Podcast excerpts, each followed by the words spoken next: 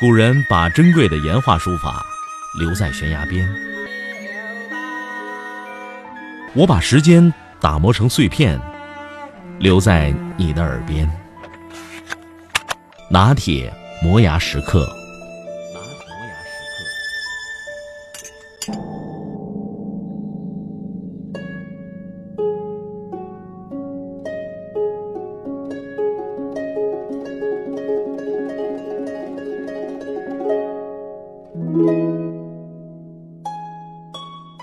鲁迅在小说《孔乙己》中说：“做工的人，傍午傍晚散了工，买一碗酒，靠柜台外站着，热热的喝了休息；只有穿长衫的，才踱进店面隔壁的房子里，要酒要菜，慢慢坐着喝。穿着长衫，自认为属于有权利坐下喝酒阶层的读书人孔乙己，却也只有和做工的一样，站着喝。”这正是孔乙己没落的尴尬处。我们不能不佩服鲁迅对人情世态入木三分的观察。显然，有一只看不见的手规制着人们的身体语言，属于什么等级的人就有什么样的身体语言。这种身体语言是由社会的权力系统规定好的，看不见，摸不着。正是通过这种看不见的手的牵引。每个人被定位在自己所属的社会等级序列中。在古罗马，以斜躺着吃饭为尊贵。贵族社会的成员如果年龄达到十七岁，得到一件长袍，那就取得了可以躺下吃饭的资格。但这种斜躺着吃饭表示尊贵的习俗，后来被正襟危坐的姿势所取代。按照罗伊斯特朗《欧洲宴会史》的说法，从中世纪的一幅绘画《最后的晚餐》上可以看出，尊贵的耶稣安坐在贵宾席上，而使徒们则呈圆形斜躺在桌子周围。由此看出，古罗马以躺着吃饭为尊的习俗，在中世纪的时候已经让位给以坐着为尊崇的吃饭姿势。据说，到了加洛林王朝。头戴王冠、正襟危坐，就成为君主权力的象征。同样，在中国古代，坐着而不是跪着或站着，显然也体现着某种特权。争夺政权、统治人民，被形象的说成“打天下、坐江山”。与惬意的坐江山的统治者相比，被统治的人当然不能只坐着接受统治。他们通常是跪着的，即使存在例外，那也是站着，而不是坐着。从宋朝开始，中国的君主专制更加强化，与军权相比，相权不断衰落，而军权与相权变动的关节，从一只凳子的存废上体现出来。宋朝之前，宰相同皇帝商议国事。那是坐而论道，享有坐论之力。赵匡胤坐江山以后，显然不满这种坐论之力。一天早朝，宋太祖忽然对范质和王普说：“我的眼睛有些花了，嗯，你们把奏折亲自送上来吧。”就在范质和王普二人离开座位，扶手递上奏折的时候，宫廷侍卫趁机把他们坐的凳子撤走了。从此以后，在早朝议事的时候，他们不再坐凳子。范质和王普等宰相也知趣儿的共同上书，请求废止传统的坐论之礼。从此，宋朝的宰相只能和寻常的官员一样。毕恭毕敬地站着，听龙庭上高坐皇帝的命令。当然，比起明朝大臣，站着毕竟还算文明。从中国明朝开始，大臣们上朝都齐刷刷地跪在地上。大臣们的集体跪服与皇帝高坐龙椅之间，形成了一种非常独特的等级权力关系。而满清大臣的马蹄袖。再清楚不过的说明，这些匍匐在皇帝面前的臣子们，就是供皇帝驱使的犬马而已。大概与此同时，太阳王路易十四统治下的法国出现在国王面前的人们，同样大多没有就坐的权利。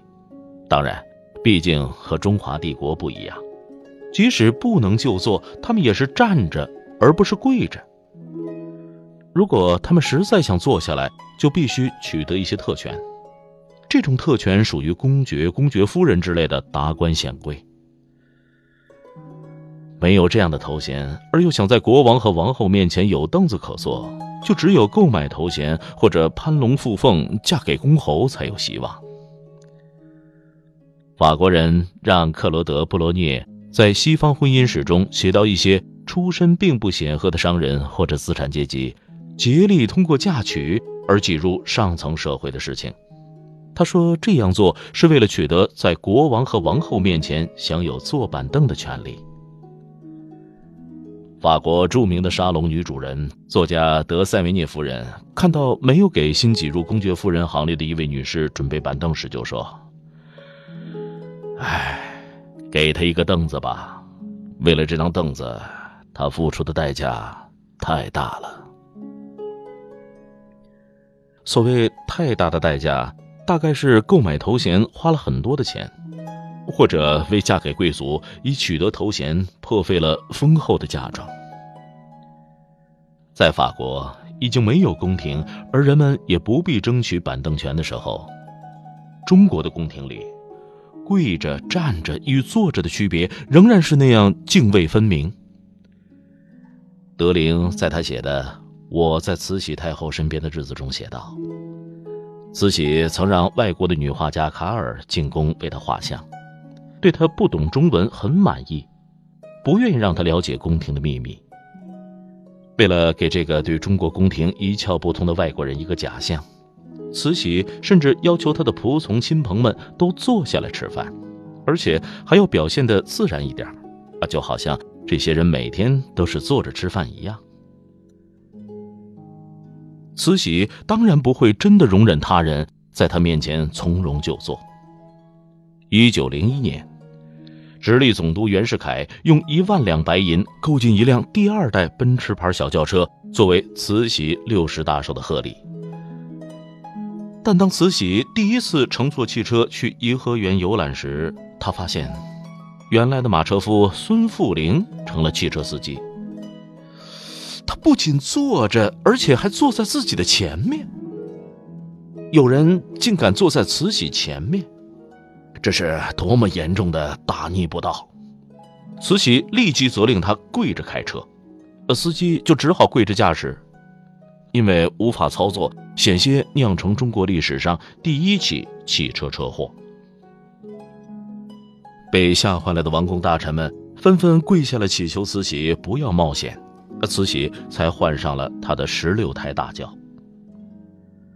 对于享有绝对皇权的慈禧来说，高贵的坐着是她的特权，这个权利绝对不容冒犯和挑战。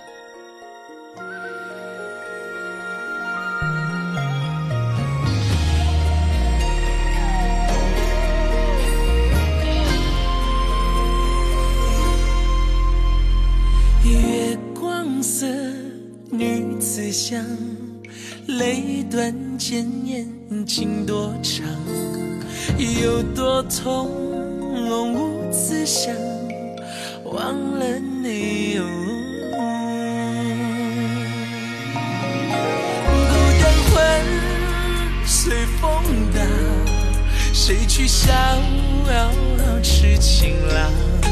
这红尘的战场。万马，有谁能称王？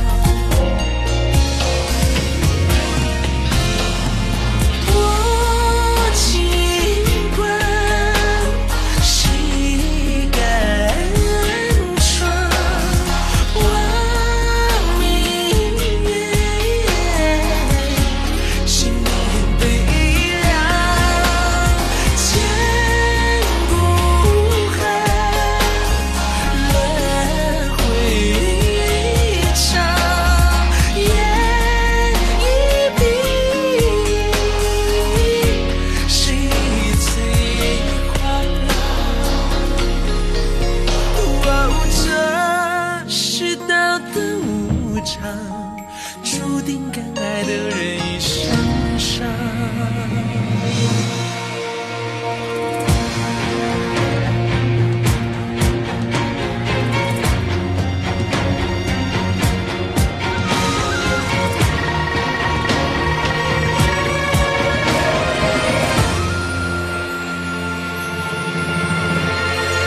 月光色女子香，泪断剑眼情多长，有多痛我无思想，忘了内容。不等魂随风荡，谁去想